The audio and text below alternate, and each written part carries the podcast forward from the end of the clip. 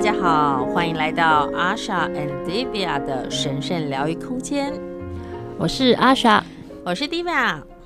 嗨，大家早安！嗨，好久不见，每次都说好久不见，是怎么一回事？好久没录了。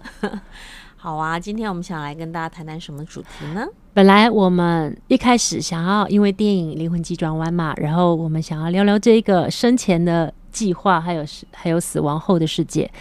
但是录到一半呢，高林就说：“我们为什么不要放掉这所有的主题的概念？我们来聊聊，呃，有可能的灵魂世界跟你死后的状态。”我觉得这个题目应该蛮多人都有兴趣，但不知道怎么谈，因为好像是一个未知的场域。不过，我觉得这些主题其实慢慢也开始被大家重视了。嗯，比如说，我前阵子看了不少关于濒死经验的电影，嗯，呃，纪录片跟书。嗯，你是不是也有这样的经验？呃，我倒是，我之后再分享。我的确有濒死经验过，然后我倒是想要问你，嗯，我觉得，呃，我觉得你天生应该知道死后的世界。我觉得，你觉得，我知道时候，你觉得呢？马上打结。我感觉，我觉得某个程度上好像是哎、欸，嗯，就是静心的时候，嗯，就是那个状态对我来讲很自然，因为其实我们一直在经历这样的阶段，就像呃，我们现在觉得你，你，你这一辈子好像就是永远。是，但其实不是，它不过是你一次又一次学习的一个逗点或一个过程。是，那对啊，在某个状态下，你会感觉是说，哎，其实你你好像一次又一次，一次又一次在经历不同的人生，然后人生跟人生之间就是那个位置，那个那个啊，生前。死后的世界，是我其实呃，老白说灵魂急转弯的整个概念其实是非常符合的，而且他们很棒的是可以具体把它拍摄出来。唯一他想要去补充强调的就是，嗯，其实我们每一个人世间，我们做好生死亡后的准备是。非常重要。其实我们在每一个当下做的每一个对生命的信任，或所做的所有的事情，其实都是为我们将来灵魂在做最好的准备。灵魂好像也有年轻的灵魂跟老的灵魂。对啊，你觉得你们两个是属于年轻灵魂还是老灵魂呢？我很想装年轻，但我觉得我有点老。但你知道什么是老灵魂吗？老灵魂。来了次数多吗？嗯，还有呢？还有，也许你想做的事情不一样，因为你经历过很多次，是，所以可能在每一次，你对下一次会有不同的想要学习的功课，或是想要经历的人生。呃，可能要打破的是不是投胎次数的问题？嗯，是在于一个生命灵魂的状态里，他天生下来的频率，他想要服务地球的是什么样的质地？老灵魂指的是一个，他是着重于精神层面比较多的人，嗯，所以他们一直都会学习精神、灵性与物质的穿梭的一些演练。而让地球还在世间的人有一些能量上由他们带来的，就是告诉你们，其实这世界上有灵魂的世界。老灵魂通常会聚焦在这部分的创造。嗯，所以跟这个来了次数没有关系，而是跟他选择的任务或质地有关，生命品质有关，嗯，跟他想要分享给这个地球的有关。嗯，所谓年轻的灵魂。可能远在他方，你看到那些还在用战争的方式，还在用一种渲染方式去，呃，以最基本人性的方式去拥有物质界的东西，或创造物质界上，我觉得这个东西是这样的。通常那都来自于比较年轻的灵魂。通常年轻的灵魂呢，也会有一些状态，就是他们可能会呃一个冲动。他们可能会去伤害别人，而他们借由这种伤害与被伤害之间去学习。哦，原来自己的灵魂还有更大的可能性。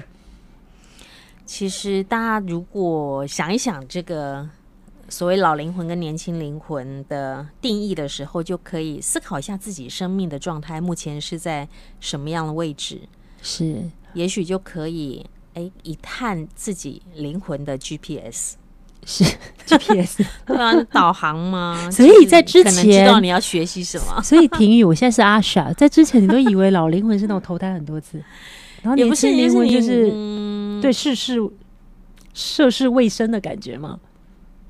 我觉得某个程度上也许像，就是你你想要经历的事情不同嘛。是，就老的时候，你可能觉得你这些经历过了，嗯，所以你可能可以有用另外一种方式来。回馈这个社会，或是回馈你周边所有的人，是某个程度上达到一个平衡嘛？我觉得一切都是平衡，有年轻的就有老的，嗯嗯。但是他刚才讲了年轻灵魂，我有一个疑问，就是比如说他觉得年轻灵魂可能就是一个比较呃战斗，然后暴力，就是一些伤害。但是你觉得老灵魂会会成为一个，比如说好，我假设就是你在监狱里比较容易看到年轻灵魂，这概念我有一点没有被说服。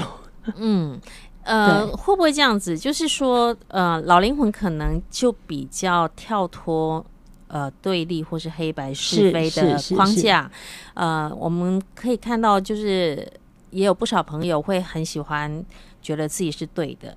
然后别人是错的，然后希望有公平正义道理，然后希望啊、呃，我是站在对或是正义的一方。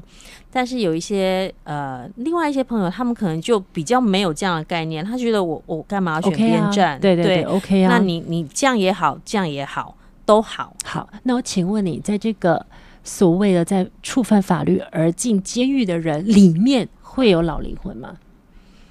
我觉得也可能会有啊，看他选择的方式，因为他可能用这样子的体验来来和年轻的灵魂一起学习。对，现在不，我刚才不是跟你说有一个很特别的灵魂，除了老白之外，嗯、我就是连接到他，我终于知道他来的意义、嗯。其实他想要跟各位分享，在他的任务里面，在他灵魂任务里面，他可以在此生诞生在监狱里面，可是他却用。因为犯过罪而得到了人性启发，去影响别人，所以他要跟我描述的，我就简单转述。呃，他告诉我，当他出生在生前的这个人生蓝图的计划里面，是因为他看到过往他的生前，他是一个中东人。他是一个男性，在中东，大家知道说对女性非常的歧，嗯、呃，非常歧视，而且是不公平的。所以他一直担任的一个用石头去将对方生命结束的一个最重要的关键人物。在那个当下里面，他会觉得。呃，我就是尽忠职守，而且我是替老天做事，嗯，我替国家做事。这些人本来就不该如此，因为在那个国家的对，在他那时候的灵魂氛围里，嗯，他扮演的人类角色就是这样子。但当他死亡后，当他重新演练看了所有他一生中所创造的电影，我们刚才在。哦，我要补充，所有人在死死亡以后会到一个地方，所谓的修炼所，嗯，训练所、学习所，嗯，其实会有它的分类呢，不是由我们高龄来分类，而是由嗯呃你物以类聚，你的内在里面引发了哪些东西，它会成为一个完美的小团体，去物以类聚，去互相嗯补满，或者是。呃，圆满这个所有你要学习的东西，所以当这一个所谓那时候的嗯执法操作者，就是执行者，他死亡后，嗯，他被自然而然物以类聚，他被吸引到另外一个空间里面，然后遇到好多人，他突然明白，比如说他可能遇到了好多的。过往曾经是他执手操作的女性们，嗯，他突然因为在死亡的过程里面，你会看到所有你生生世世，包含自己三百六十度，你跟这些人共创出最让你忽略的无意识，跟让你煎熬的表意识，跟对方真正的起心动念，它是完全敞开、表露无遗的。嗯，所以你没有办法回避，你你可以直接是用，那是一种心有灵犀的一个。团队的概念，就是在那里的训练所，我突然明白，我曾经看过一个女人，当我看到她的眼神是如此的柔弱，因为爱，嗯，她知道她在这个地方为了爱，我看到是她的柔弱，但是我必须执行这件事。可是当我在死亡后，她的灵魂其实不是眼神中的柔弱，嗯，而是她用她心的柔软，要告诉我。这也是一份很真很真的爱。我为什么在此被评断？嗯，所以在死后的过程里面，你在训练学习的是什么？呃，有一些灵魂在当下，当他们共创这个故事，重新回溯的时候，呃，有些灵魂会明白，他们立即所谓的训练所。他们可能会从一个很粗糙，在人世间他们没有办法感同身受的状态。我称粗糙，是因为我的确，这位灵魂说，我的确在那个时候，我用头脑压抑了所有的感受，因为。照道理就是这么做，这么做国家才会强壮。是，所以那种理所当然、那种傲慢、那种执着，到我成为灵魂，我看到原来灵魂在很深的所有人世间的行为背后，其实都是为了找到爱，我们才可以进阶到另外一个所谓更成熟的灵魂状态。嗯。所以在那个团队里面。我看到所有自己的缺失，我们运气很好，自由意志代表的是每一个灵魂，它虽然以所谓的量子场，我们互相吸引，我们自动被引发到那个地方，可是我们还有一个就是爱跟真心。嗯，所以那个灵魂，或者是在电影里面在讲人格什么什么，其实都是在你在训练所的时候，你是不是可以从这个点随时明白？因为因为指引，因为明白，你有一个智慧，让自己跳升式的学习，嗯，是这个东西显得非常的珍贵。那为什么有一些人天生下来，他就是会比较有灵性，比较会学习修习，也比较喜欢用爱处理所有的事？那有可能他从出生前他的感触或他的良知，在很多很多的训练跟灵魂的共创跟认识之间，他马上跳跃式的进步。而我就是那一个人，嗯，所以我再度承认，我要成为那一个是犯法的人，我要进入最犯法的人的生命里。我想要告诉他们，其实，在所有触犯法律或所有执行者，像我上辈子如此的高傲的执行者，我是被掌声的。可是，在监狱里，我不是被掌声，但是我要找到一个灵魂的素养。我决定。进入那里面，我带着我生前的那所有女人，所有我曾经伤害过的生命，或所有我认为我必须斩草除根的傲慢下的死亡的人，他们却因为他们的牺牲给了我极大的智慧，所以我进入监狱，我开始慢慢的去将这份生命，我觉得可以让人舒服的爱，在一个局限性下。我慢慢的发散出去，这就是我的天命。哇，这听起来很动人，真的，真的。其实在，在呃老师的教导里头，在很多国家的不同的文化的哲学里头，其实都有类似的故事。然后，比如说他们会描述，嗯，所谓呃，刚刚这位说他是执行的人，然后有些是抢匪。然后后来他们在很大的意识提升以后，是然后获得智慧和爱，然后以他们的亲身经历视线，然后告诉大家，就是说我们也可以选择这样子的生命品质，是爱和真心。对，所以我要透过阿帅传递给大家的是，嗯。不要局限在你人世间的过去，你是什么样的人？即使你是一个说谎成性的人，请你，你知道成佛是当下的，每一刻都有可能是一个开悟或是成佛的时机。是，只要你愿意。是，而且这个地球其实借有很多很多的状况，在今年有非常非常多很棒的力量，他们为了平衡所有的混乱，所以。你如果敞开，你会发现，你有可能共振的就是这些非常特别的知识的宇宙力量，而让自己跳跃式的成长。所以敞开真的是一件很重要的事情。很多时候我们会觉得自己有习惯或是习性，不愿意跳脱舒适圈，或是以不同的方式来思考。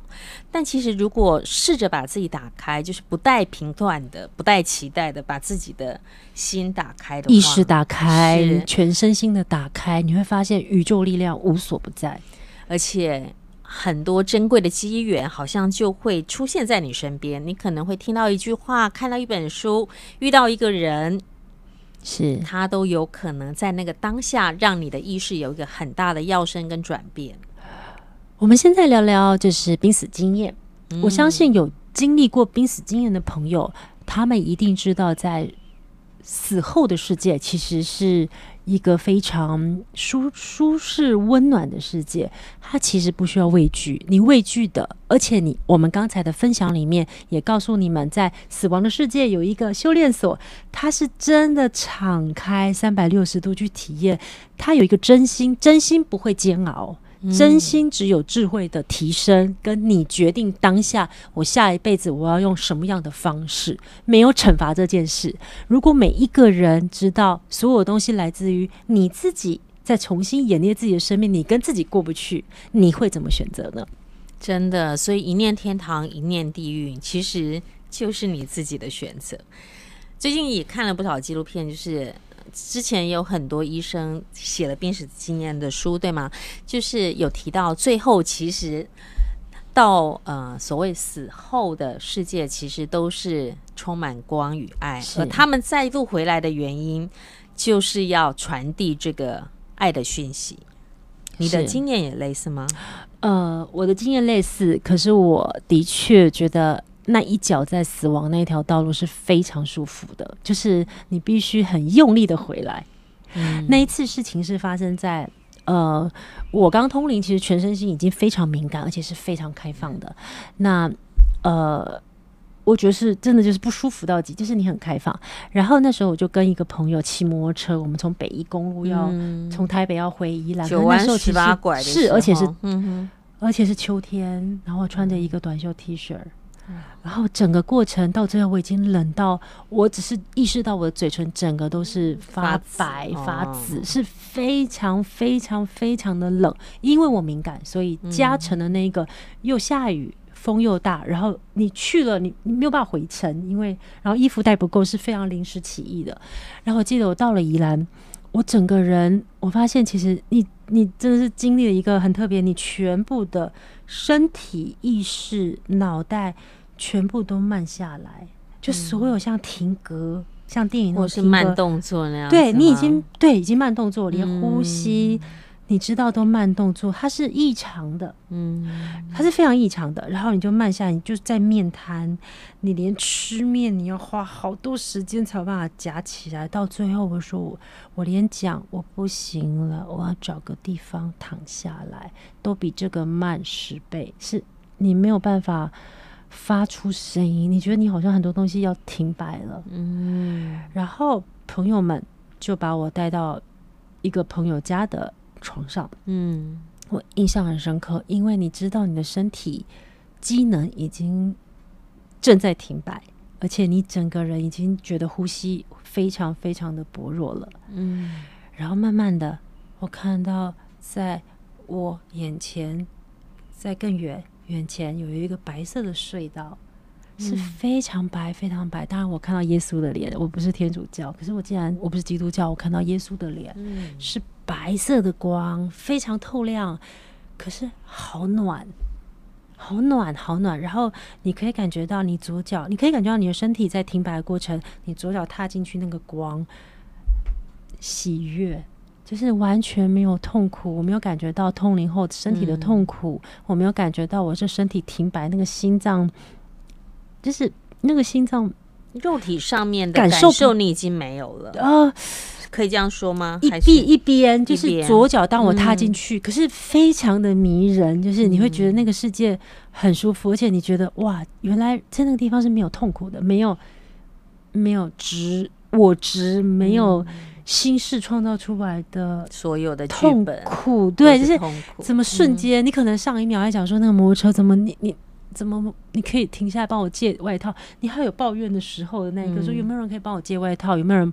可是没有人帮我借的时候，你你脑袋创造出为什么你们帮我？就是那是抱怨的很多情绪啊。对，你一边在那个地方，可是你同时，其实你要进入那一个白色的光里面的时候，你头脑还在。我想到的是我的父母怎么办？嗯，我的父亲怎么办？我妈妈怎么办？然后我的家人怎么办？然后。我我还想到，他们好不容易训练一个通灵人，怎么可能就这样让我放弃？高龄们怎么办？对，就是高龄们怎么办？好不容易找到我愿意，对不对？不是每一个人都愿意的哦。然后真的就想到这个，然后我有试着把右脚抽出，我有进入那个地方。其实真的，死亡世界是非常美，即使你在现在正在经历生病的辛苦，或身体的苦难，或疼痛。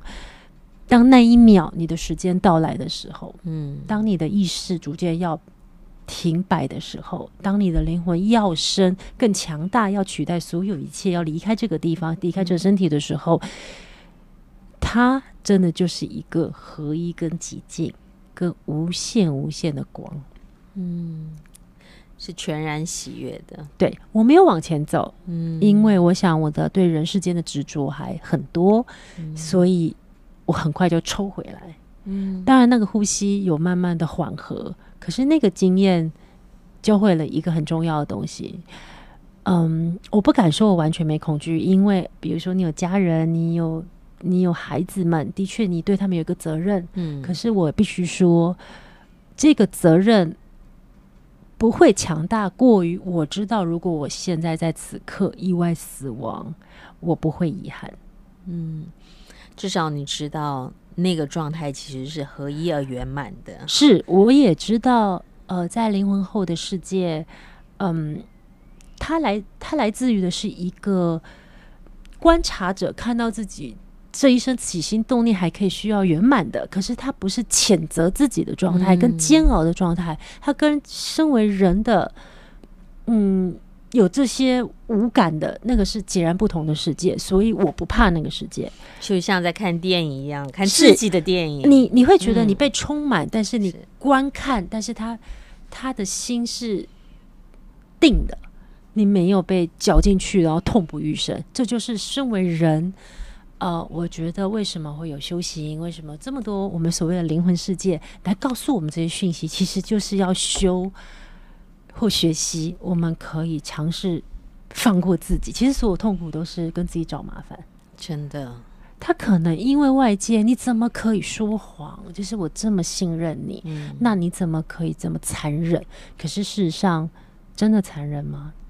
是你自己选择觉得残忍。如果你把它当成好荧幕上的电影，我接受了。对，好，我做的不够好，我看到，也许在这个过程里，我无知了。我看到了，然后我改进它。但是这个故事如果真的走不下去了，请放手。